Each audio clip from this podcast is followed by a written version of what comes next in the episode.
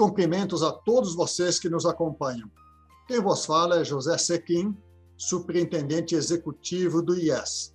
Sejam muito bem-vindos à segunda série de episódios do IEScast, o podcast oficial do Instituto de Estudos de Saúde Suplementar. Nossas gravações desse programa acontecem à distância. Motivos óbvios. Espero que todos estejam bem e com saúde. E não se esqueçam, continuem seguindo as orientações da ciência. Mantenham distância, usem máscaras bem adaptadas, é importante, higienizem as mãos. Para você que nos ouve, faça um pedido. Siga nosso podcast em sua plataforma de áudio preferida. Mas se você preferir nos acompanhar pelo YouTube, assine o canal, ative as notificações, conheça nossos conteúdos exclusivos, deixe seu like.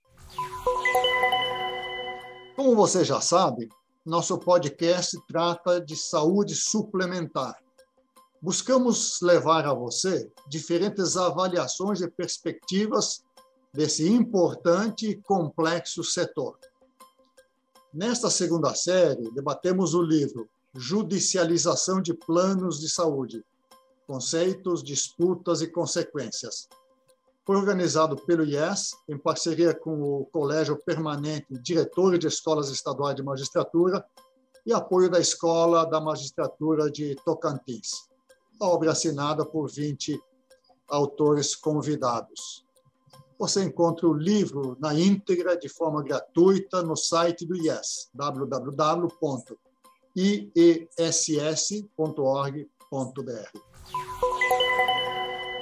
Para o episódio de hoje, eu tenho a honra de contar com a participação do mestre doutor em Direito Constitucional, advogado, professor da USP, parecerista especializado, procurador-chefe da FAPESP, enfim, professor Elival da Silva Ramos. Seja muito bem-vindo, doutor Elival. É um prazer recebê-lo. Muito obrigado por aceitar o convite para o artigo e para essa conversa. Meus cumprimentos a José Sequim, superintendente executivo do IES. Foi uma honra participar da, da obra de coletânea e fico à sua disposição para conversarmos um pouco sobre o tema. Devo dizer desde já que o professor Elival eh, teve a participação importante na editoração desse livro, na organização, na avaliação dos, dos conteúdos, etc. Bom, toda a responsabilidade passa a ser, o é, sempre foi, do IES. Obrigado por essa colaboração, professor. Doutor Elival, Judicialização é o título do livro e é tema abordado pela maioria dos autores convidados entre grandes especialistas no assunto, inclusive o senhor. Logo no início do seu texto, o senhor distingue judicialização neutra da negativa e ainda distingue ambas do chamado ativismo judicial. Mais importante ainda, associa essa prática crescente do ativismo judicial com incerteza jurídica, que seria um grande obstáculo ao desenvolvimento do Brasil, porque ela inibe investimentos, etc. O senhor poderia esclarecer para a nossa audiência esses conceitos e suas implicações, doutor Lival?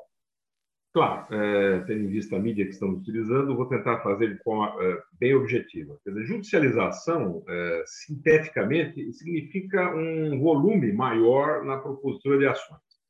Então, eu tenho ah, a ideia de um grande volume de ações, um aumento na propositura de ações. Esse aumento pode ser algo natural, vamos imaginar uma legislação nova que confira um direito, mas uma norma controvertida, pode haver uma controvérsia judicial, isso acontece notadamente em matéria tributária, e é, vai gerar um, um certo número de ações por algum tempo. Então, é isso que eu chamei de uma judicialização neutra, quer dizer, ela é normal em qualquer sistema jurídico não, tem, não, não é sinal de anomalia.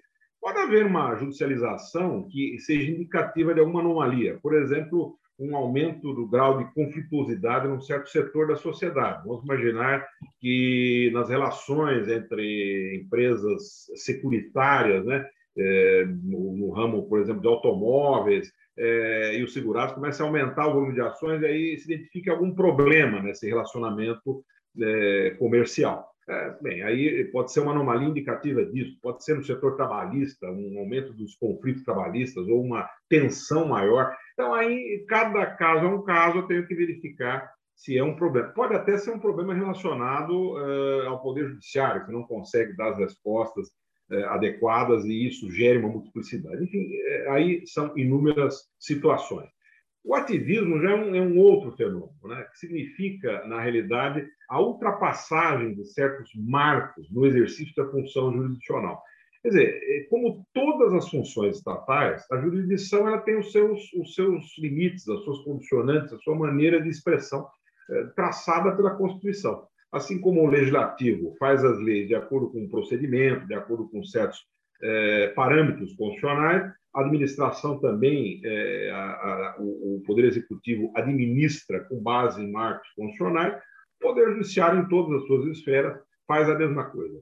Entretanto, o que nós temos constatado, não é um fenômeno apenas brasileiro, mas em algumas situações, nos sistemas judiciários, o Poder Judiciário ele, ele não observa esses marcos constitucionais e começa a, no fundo, invadir outras atividades estatais, porque na medida em que ele não, não se atém a, ao seu campo de atuação, claro que ele acaba, é, ipso fato, invadindo é, atribuições de outros poderes. E, notadamente, na função legislativa. Quer dizer, em vez de estar ali aplicando um texto normativo, muitas vezes o judiciário passa a, a fazer algo que é como se estivesse elaborando os critérios né, normativos vale para as políticas públicas também, dizer, em vez de estar controlando políticas públicas, ele passa a estar eh, elaborando as políticas públicas de uma maneira imperceptível.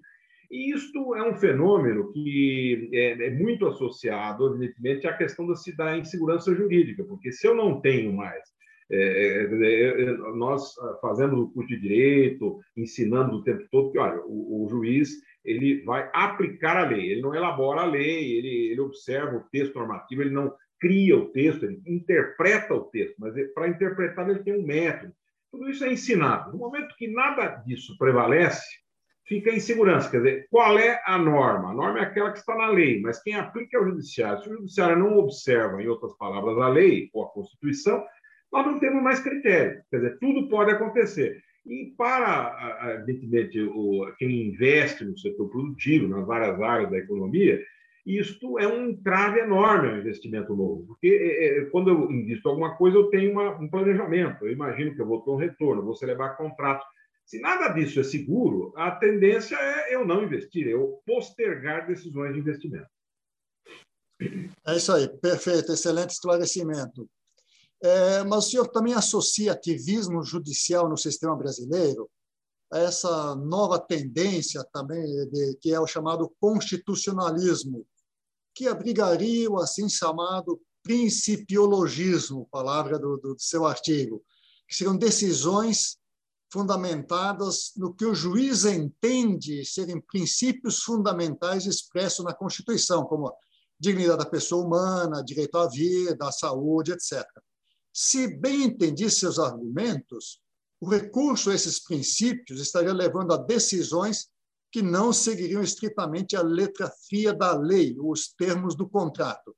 E o juiz, assim decidindo, estaria invadindo a competência dos outros poderes, como o senhor acaba de mencionar. Como bem apontado em seu artigo, dessa prática resultam decisões majoritariamente favoráveis ao demandante, a quem pleiteia, quer do sistema suplementar, quer do SUS, do sistema público mas os resultados majoritariamente favoráveis aos demandantes não estariam induzindo mais e mais demandas? Portanto, não seria isso um motor da judicialização? Queremos aproveitar a sua vasta experiência para mais bem iluminar essas questões, professor Elival. Muito bem, Sequim. Olha, é, só fazendo uma precisão aqui, quer dizer, é, esse principiologismo ele é associado ao chamado neoconstitucionalismo, não o constitucionalismo em si, porque o constitucionalismo é algo que todos nós aí, enfim, praticamos, é, é, enfim, é é a, prevalência da Constituição como lei maior, etc. Isso não há, não há controvérsia. A questão é que, na maneira de ver é, a Constituição dentro do sistema jurídico, é, surgiu uma corrente de pensamento, eu diria, nem é uma escola propriamente, ela não tem uma metodologia, ela não tem um, um, um embasamento teórico que permita ser identificada como uma escola, é simplesmente uma uh, vertente doutrinária, podemos chamar assim, em que alguns autores uh, gostaram do termo, dizendo: olha, uh, nós estamos saindo fora dos marcos do constitucionalismo tradicional. O funcionalismo tradicional ele está associado ao positivismo jurídico, que é a ideia de um direito é, é, todo organizado a partir de método, é, eu tenho um objeto próprio, eu tenho uma metodologia própria bem conhecida de estudo no direito, de aplicação das normas, eu tenho observância da separação de poderes, etc. Tudo isso está, vamos dizer, na teoria do direito clássico, que é o positivismo. É, esses autores neoconstitucionalistas, no fundo, no fundo, no fundo, eles tentam promover um retorno a uma espécie de justnaturalismo, quer dizer, é, é, é, associando o direito é, de forma quase que é, não distinguível à moral. uma das consequências da, do direito ter se tornado uma ciência no sentido próprio, objeto, metodologia própria, foi se distinguir da moral. A moral é algo que rege as nossas relações individuais, o direito rege relações sociais, portanto, é, existem questões que são de moralidade apenas, não tem nenhum impacto no mundo jurídico, e há questões jurídicas que, de tão técnicas que são, não tem, tem pouquíssima é, repercussão no plano moral propriamente. Então, é, são situações distintas. Eu tenho aí o dualismo, né? direito e moral. Muitas vezes, é claro, na maioria das vezes, o direito e a moral coincidem. É, entretanto, o que fazem os neoconstitucionalistas? Eles tentam priorizar o aspecto moral do direito. Em outras palavras, olha, se eu tenho um conflito entre a lei e a justiça, deve prevalecer a justiça. Mas justiça é para quem? Com que critério? E aí eu caio no subjetivismo. O professor Miguel Reale, nosso grande justo filósofo, né? É, saudosa memória, o professor Miguel Reale, é, é, talvez o filósofo do direito, com certeza, é mais conhecido no plano internacional do, dos brasileiros, né? É um autor de estatura internacional, ele dizia isso, que é, é, a moral ela é sempre permeada por um certo relativismo. E o direito ele substitui os critérios morais para dar segurança, objetividade. Olha, você gosta ou não gosta, a lei é essa. Você quer mudar a lei, tem um procedimento para mudar. Então, é, agora, por que, que surge o principiologismo? Exatamente porque das normas jurídicas, nós temos aquela distinção hoje já bem consagrada entre regras e princípios. É? é? A maioria das normas são regras, mas os princípios são importantes no sistema. Eles são importantes porque eles servem como uma espécie de cimento, como se fosse um edifício, eles constituem a argamassa, né, que vai unir os blocos. Então, eu tenho, a maior parte das normas são regras, mas eu tenho os princípios para permitir a interpretação das regras, permitir é, a sua correta aplicação. É? É, é os princípios inspiram a, a, inovação legislativa. Quando vai criar uma lei nova, eu sempre vou buscar criar essa nova lei a partir de princípios.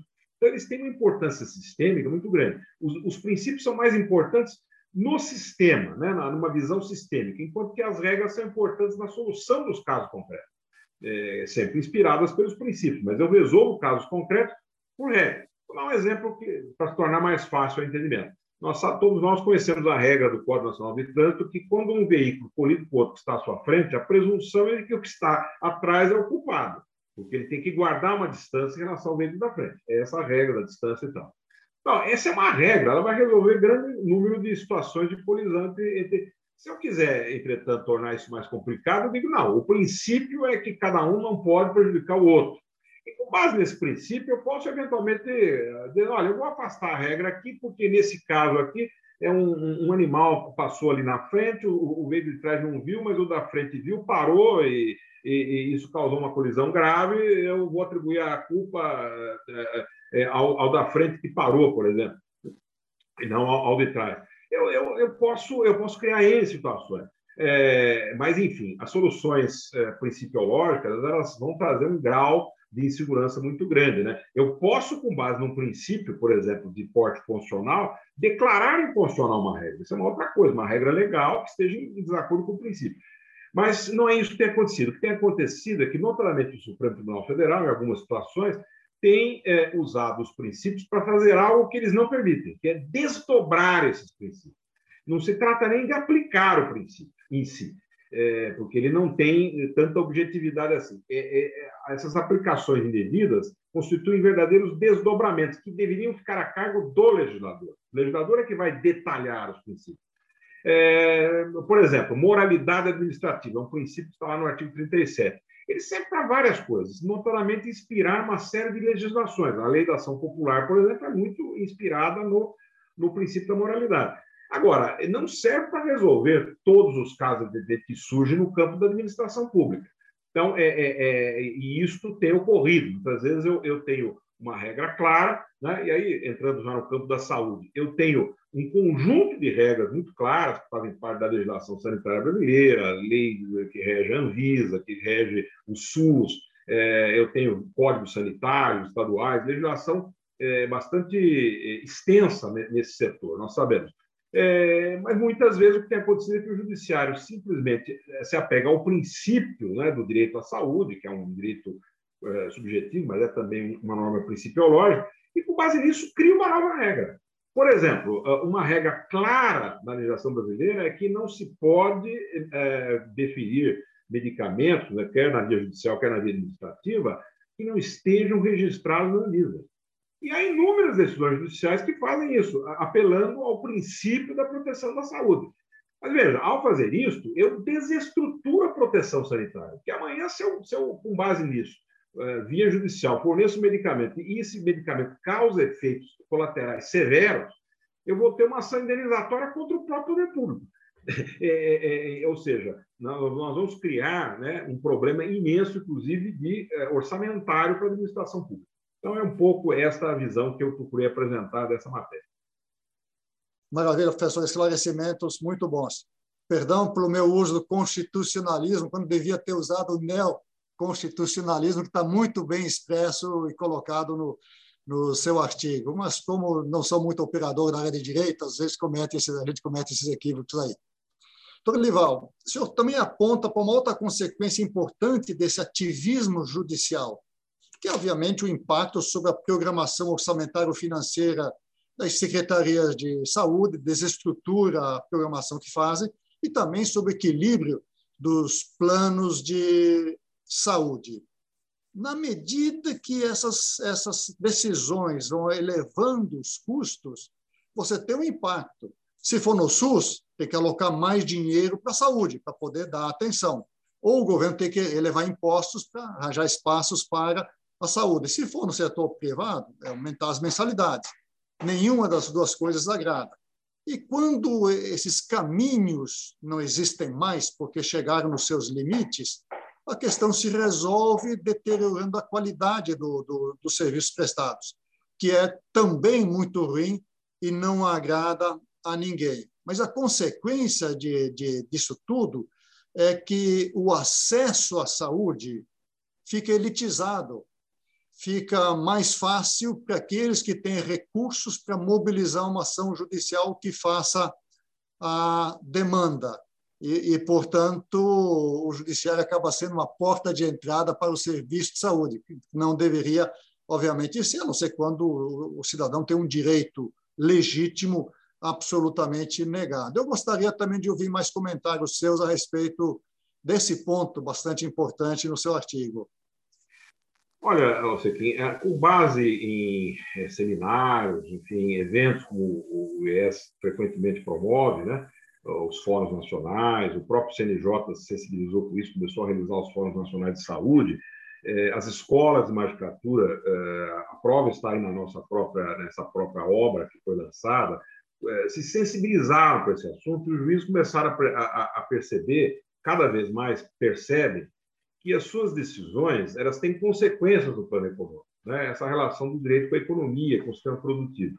E, muitas vezes, se é uma questão, vamos imaginar, uma questão de família, que envolve aspectos aí mais morais que qualquer outra coisa, é, eu, o judiciário pode ter mais liberdade, o juiz, que ele vai tomar uma decisão, aquilo não tem um efeito cumulativo, é, é, é muito específica do caso. Mas, frequentemente, quando são políticas públicas envolvidas, é, isso vai ter efeito de realocação de fatores eh, produtivos. É isso que o judiciário não percebia no passado, mesmo recentemente ainda isso acontece, é, mas aos poucos os juízes vão, vão se apercebendo isso. E é o nosso papel tentar mostrar. Né? É, isso pode ser mostrado, inclusive, estatisticamente. Né? Há é, diversos trabalhos e, e, e, e estatísticas disponíveis sobre esse assunto. Então, vamos apanhar, começar pelo SUS. Se eu tenho no sistema público de saúde é, começam a ter uma demanda por um determinado medicamento que não está previsto na programação do, do SUS, que não está lá nos protocolos é, do SUS, não está nas listas de medicamentos que são fornecidos, e o SUS é obrigado, né, os gestores, são as secretarias de saúde ou as secretarias municipais, são obrigadas a fornecer, claro, vão cumprir a ordem judicial. Com isso, nós sabemos que o orçamento é uma realidade matemática, objetiva. Eu não posso inventar é, despesas se eu não tenho receita, e assim por diante. Então, eu, eu tenho que cumprir o orçamento.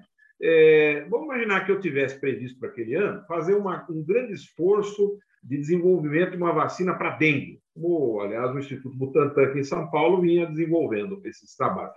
E a dengue, ela no Brasil, ela é mortal, ela causa mortes, ela é uma doença é, está endêmica no Brasil é, e nós teríamos plenas condições de enfrentá-la com, com, vacinas e resolver o problema.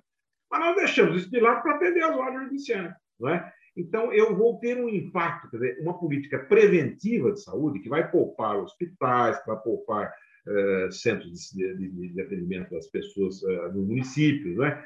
É, nós vamos, nós vamos, é, tudo isso vai é, ser sobrecarregado porque eu não tenho uma política preventiva que estaria disponível porque eu estou atendendo ordens judiciais. E mais, né? Como foi bem lembrado, o, acesso à justiça ele não é igualitário no Brasil. O Brasil tem uma, uma sociedade extremamente desigual. Isso também é lugar comum, não preciso aqui demonstrar, todos nós sabemos. É, ainda recentemente, estudos é, foram publicados no final do ano mostrando objetivamente isso, uma sociedade das mais desiguais do mundo. Olha, essa desigualdade ela, ela, ela existe também no plano do acesso à justiça. Quer dizer, nós sabemos que eh, propor uma ação isso não é algo barato, né? Para os padrões da sociedade brasileira. Então, é, é, eu vou ter que pleitear, por exemplo, é, é, justiça gratuita, mas isso também não é simples, tem critérios. Né? E no Brasil, o critério são três salários mínimos, né? é a presunção é, de hipossuficiência. Quer dizer, é um valor relativamente baixo. Se nós imaginarmos uma pessoa que tem uma renda familiar da ordem de 5 mil reais, com descontos, as suas despesas normais, não vai ter dinheiro para custear uma ação judicial. Então, é, o que nós vamos ter é que é, serão atendidas as demandas de um segmento que tem melhores condições econômicas e pessoas pobres que sequer têm informação de um lado e, e, e recursos de outro lado para propor uma ação judicial vão estar sendo desatendidas porque essas são atendidas pelas políticas públicas, como eu dei o exemplo de vacinação, o próprio saneamento básico, que é, é pra, importa notadamente para as populações mais pobres, que moram em, em, na periferia de grandes cidades, que normalmente tá, é, é, a, a infraestrutura sanitária é mais deficiente. Então, nós vamos ter aí um prejuízo muito grande aos mais pobres. É uma espécie de Robin Hood ao contrário. A judicialização na área do SUS promove um, uma, vamos dizer, um privilégio àqueles que já têm mais. Né? Ela agrava a desigualdade e isso é comprovado estatisticamente. No estado de São Paulo, por exemplo, as estatísticas mostram que a região mais pobre do estado de São Paulo, que é o Vale do Ribeira, é que tem o menor índice de judicialização. E a região que tem o maior índice é a região de Ribeirão Preto, uma das que tem, né? e é uma das regiões mais ricas do estado de São Paulo, né? em termos de renda per capita, etc. Então, é, mostra objetivamente aquilo que eu estou dizendo. No plano da saúde suplementar, isso também significa que vai acontecer que é, se eu tenho um plano ancorado em, uma relação contratual e isto acaba sendo afetado por decisões judiciais, o que vai acontecer é que, é, evidentemente, quem é, tem que executar o contrato, tem que cumprir o contrato, vai reagir a isso de alguma maneira. Ele pode fazer várias coisas. É, por exemplo, deixar de oferecer aquele produto. Ele fala, bom, eu cumpro os contratos que eu ainda tenho, tal, ou rompo os contratos, né, observando as, as cláusulas contratuais próprias, e não vou mais oferecer esse produto, porque ele se tornou muito é, deficitário para mim. Então, nós vamos ter, de um lado, a falta de acesso uma boa parte da população a produtos, muitas vezes muito bons, mas que não atendem a todas as situações, mas atendem a grande maioria de situações de agrado da saúde, porque quem produz aquilo diz: olha, não vou correr o risco amanhã de ter que acrescentar coisas que não estavam previstas no planejamento do contrato e no preço cobrado. Ou eu vou elevar o preço, e aí vai gerar muitas vezes muitas ações, boa parte das ações em relação à saúde suplementar é contestação de aumento, mas aí, se eu, o judiciário impede o aumento, eu agravo a situação do déficit contratual, e, e óbvio a solução será retirar o produto mais adiante, ou o que é pior, né? É, há uma queda de qualidade. Eu digo assim, tá bom, eu vou substituir, é, tentando, claro, sempre observar o contrato. Isso gera inúmeras situações, né? É, da parte do consumidor, é claro, ele reage dizendo, olha, mas eu fiz o contrato pensando, imaginando que eu ia ser atendido por esse, por esse prestador, agora isso saiu. Às vezes isso tem, normalmente isso tem amparo contratual, mas gera uma insatisfação que é fonte de demandas também, nós sabemos. Às vezes o judiciário prefere aplicar um princípio geral de proteção ao consumidor em vez de observar a regra contratual que é clara. E ao fazer isso, é claro, ele está uh, gerando, está criando um fator de, mais uma vez, retirada do produto do mercado, o que vai tornando a saúde suplementar também elitizada. Ou seja, os planos empresariais passam a substituir os planos individuais, aqueles planos básicos passam a não existir mais, e que são bons produtos, mas é, é, é como se nós é, temos aí um medicamento que atende muito bem, né, é barato, tem um princípio ativo conhecido, que é, é, é acessível a todos, e que, de repente, é, eu, eu obrigo a fornecer por um determinado preço, quem produz, ah, eu não vou tomar prejuízo, eu tiro aquele produto do mercado. E com isso eu vou ter que comprar um medicamento mais caro. É uma situação similar a essa. É professor. Excelentes esclarecimentos. Na verdade, as corporações também se adaptam aos incentivos que as regras, as normas, o tipo de decisão judicial acabam tomando e, e seguindo. O senhor já falou que está mudando, até por estatísticas comprovadas, a percepção do, do magistrado. Eu tenho também um pouco essa sensação, embora nunca tenha visto as estatísticas que digam. Uma coisa que sempre nos intrigou é o seguinte, mas é, por que o juiz não pondera essas questões todas que acabamos de falar? Seria falta de informação, de compreensão, ou ele estaria simplesmente dando vazão aos seus desejos e princípios morais, etc. Sei que é uma questão difícil. Se quiser comentar sobre, sobre esse ponto, apreciaria, professor. Olha, Sequim, é, é, é, uma questão de fato complexa, mas é instigante. É algo que sempre me preocupou e, e acho que vale a pena elucubrar um pouco sobre isso, né? ainda que não haja uma resposta única, eu imagino. São vários fatores. Né? Um dos fatores é o seguinte: o judiciário brasileiro, ele tradicionalmente não é só o brasileiro, né? o judiciário de modo geral, no Brasil isso é muito claro. É, ele, o, o juiz pensa o processo individualizadamente, ou seja, ele pensa aquele processo ele não é acostumado a, a planejar os processos, a sua atuação. Dizer assim, bom, eu tô, estou recebendo aqui uma petição inicial, pode ser que isso, pelo, pelo, pelo tipo de demanda que está sendo proposta, é o, é o começo de uma série de demandas que vão vir, ou ele próprio percebe que já cada semana começa a aumentar o número, e bom, eu vou ter que lidar com um problema que não é apenas a ação do essa ação específica, que é a primeira que eu vou apreciar. Eu tenho que apreciar um conjunto de ações. Isso começou a mudar, de certa maneira, no momento que o próprio CNJ começou eh, a exigir dos juízes o planejamento. Dizer, olha, quantas ações você tem? Como é que está o seu acervo? Que tipo de ação eh, você tem? Vamos fazer aqui uma estatística. Qual é o, o, a, área né, que, que você mais atua? Né? Eh, são ações consumeristas, são ações é, tributárias, né? é, enfim, essas estatísticas, o CNJ, no fundo, introduziu esse elemento novo no judiciário, que é o planejamento. É? Então, isso começou a mudar um pouco a realidade. Mas ainda hoje, muitos juízes, na área da saúde, a gente percebe isso, o juiz vai usar, olhar aquele caso. E claro que os atores eles, eh, do processo judicial eles atuam de acordo com essas circunstâncias.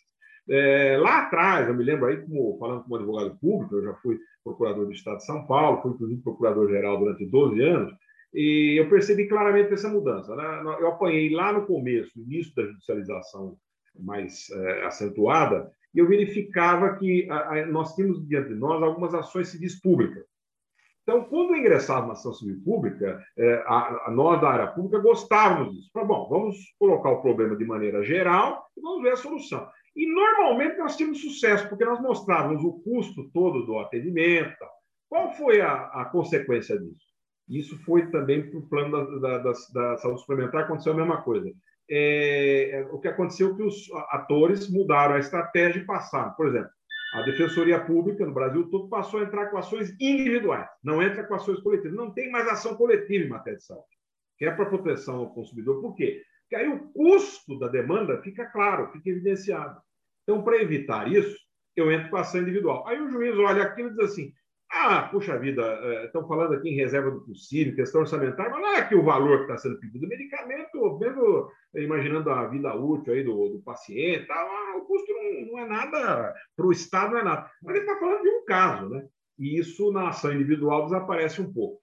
Então, é, é, é, esse é um, é um dos aspectos que eu queria. Agora, claro, também o próprio neoconstitucionalismo, na medida em que ele, durante algum tempo, é, no Brasil, notoriamente no início aí do século XXI, né, nos anos 2000 e seguintes, né, é, ele praticamente, eu diria assim, é, atuou sozinho no ambiente universitário, porque muitos professores converteram aí é, as ideias do neoconstitucionalismo e eles não, não tinham antagonista.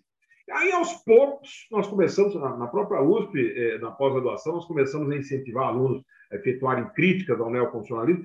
E eu me lembro, por exemplo, o professor Jorge Lavocá Galvão, que é filho do, do nosso ministro, né, Mar Galvão, ele fez uma brilhante tese de doutorado, analisando os aspectos filosóficos do neoconstitucionalismo, relacionando com a insegurança jurídica, e defendeu esse doutorado na USP, com a presença, inclusive, do ministro Gilmar Mendes, na banca e tal. É, e isso tudo, isso foi lançado como livro, nós passamos a ter, eu mesmo escrevi o livro Ativismo Judicial e depois escrevi artigos, né, mais de um sobre esse tema, o professor Ferreira Filho, né, nós aos poucos começamos, começamos a mudar esse cenário acadêmico, o que tem uma grande influência nessa questão, porque nós estamos formando os juízes do amanhã, formando os magistrados do amanhã, os ministros do amanhã.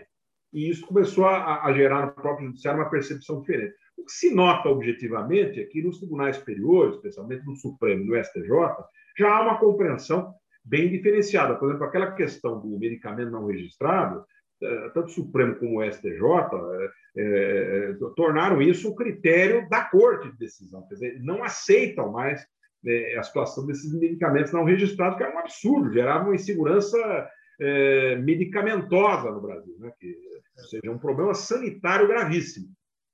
Isso, isso foi dirimido pelas cortes superiores. Agora, há outras questões, ainda restam questões importantes, e eu diria que hoje, talvez, a impressão que eu tenho, algumas estatísticas mostram isso, no campo do SUS, a situação é melhor do que no campo da saúde suplementar. A, judicialização hoje é mais intensa no campo da saúde suplementar. E talvez um pouco por uma percepção errada de alguns juízes, de assim, bom, eu estou convencido que há uma crise fiscal, que se eu eh, mando fornecer um medicamento, isso tem um custo, eu vou estar tirando ou afetando outros direitos, até fora do campo sanitário, o juiz já tem essa percepção orçamentária melhor e isso resolve. No campo privado, ainda há algo a ser desconstituído, que é a ideia de que a empresa privada tem lucros infinitos. Quer dizer, eh, isso, ela produz dinheiro, né? ela não tem limite. O que não é verdade, porque o mercado tem os seus parâmetros. Se um determinado produto ele fica caro demais, eu reduzo o campo daqueles consumidores que têm acesso a ele. E isso que o juiz precisa é, ser instruído a perceber. É, a, a, a, prova disso está é, no, no, plano da saúde suplementar em vários efeitos aí que nós notamos. Eu já citei aqui os planos empresariais substituindo os planos individuais, né? Exatamente por isso, porque no plano empresarial, um plano coletivo, eu posso diluir um pouco os prejuízos de uma eventual intervenção judicial. Né? Eu tenho pessoas mais jovens que vão ter poucas questões de saúde normalmente que não vão, né? portanto, recorrer ao judiciário. É, os mais velhos que eventualmente façam isso, eu vou ter um prejuízo, uma coisa pode compensar a outra. Em outras palavras, eu vou ter os mais jovens custeando os mais velhos. Mas, de alguma maneira, isso se resolve no plano coletivo. Não digo que seja a solução ideal, mas isso pode acontecer. No plano individual isso não, não tem como. Então, eu, eu não posso simplesmente retirar o plano colocando o critério etário. Eu não vou atender pessoas acima de uma certa idade. Então, eu retiro o produto. Isso vai. É, eu falei, eu, eu vejo, é, olhando a questão de saúde no Brasil, principalmente um prejuízo enorme. Nós temos uma população, é, vamos dizer hoje, de classe média baixa, que poderia ter acesso a produtos excelentes no campo da saúde suplementar. Então, um plano básico que atenda, vamos imaginar, 90% das situações usuais, corriqueiras. Só que se esse plano for oferecido dentro das regras da, da legislação brasileira, é perfeitamente legal e tudo, a, a, esses 10% que o plano atende provavelmente gerarão intervenções judiciais e obrigação de atender essas situações que tornarão o produto inviável. A consequência é que essas pessoas só têm o SUS para recorrer, porque não têm eh, acesso à saúde suplementar, o que é ruim, não é? é ruim. Poderiam ter boa parte das suas situações e mais, isso desafogaria o SUS, que geraria uma melhoria na qualidade também da prestação de serviço no setor público.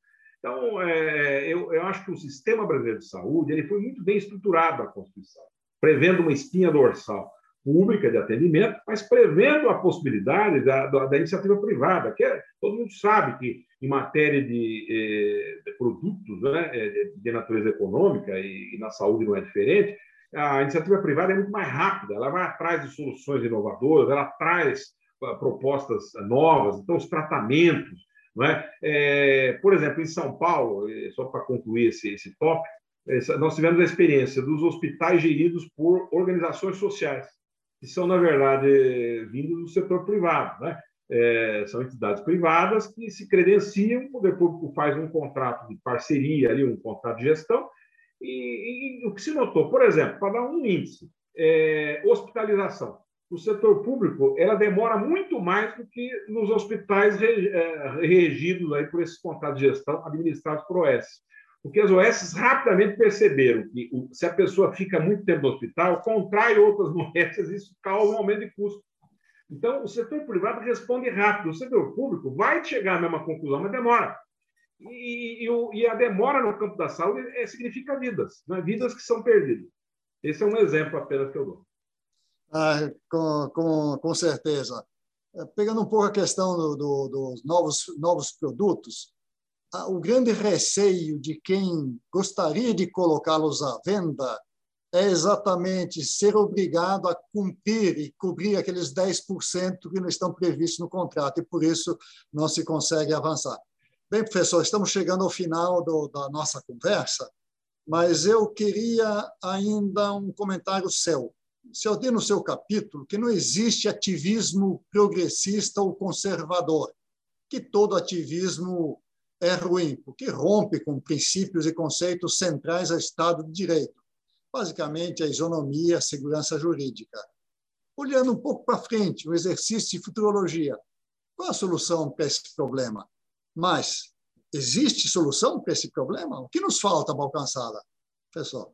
Pois é, é, todo o sistema judicial ele tem uma certa hierarquia, se não em termos, eh, cada juiz ele é autônomo, cada juiz é autônomo para dar suas decisões pelos seus critérios, de acordo com a sua consciência, mas existe um, sempre alguém que dá a palavra final, que são os tribunais superiores. No Brasil, é o Supremo Tribunal Federal a última instância né, de decisão.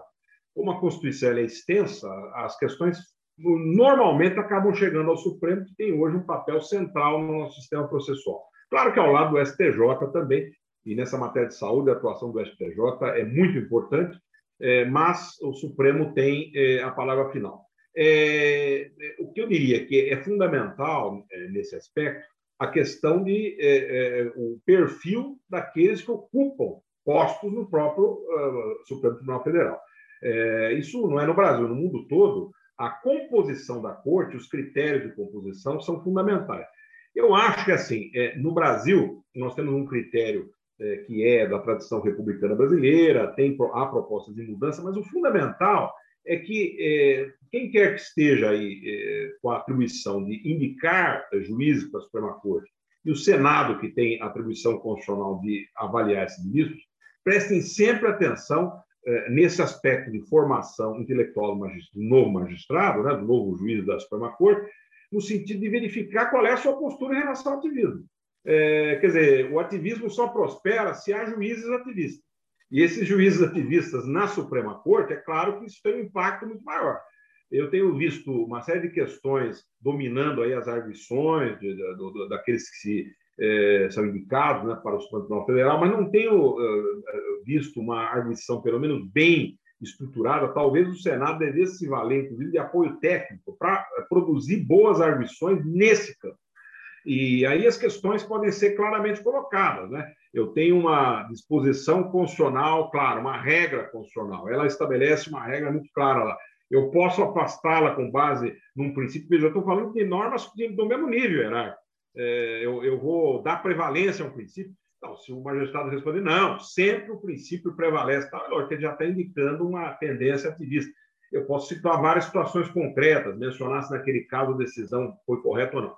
Como eu disse, é, o ativismo ele traz, claro, uma subjetivação maior, porque se eu, se eu não tenho critério, é, o critério é, é, o magistrado que vai dar no caso concreto, né, no fundo é isso, né? O professor Miguel Real resumia essa questão, ele não, não usava o termo ativismo ainda, mas ele dizia, olha, sempre no direito existe essa questão. Eu vou é, é, dar prevalência é, aos valores morais do magistrado ou a, a, tentar colocar a objetividade da lei. né, é muitos dizem assim, puxa, mas a lei pode estar errada, a lei pode ser injusta, eu vou aplicar isso. Esse é o preço que nós pagamos para ter objetividade.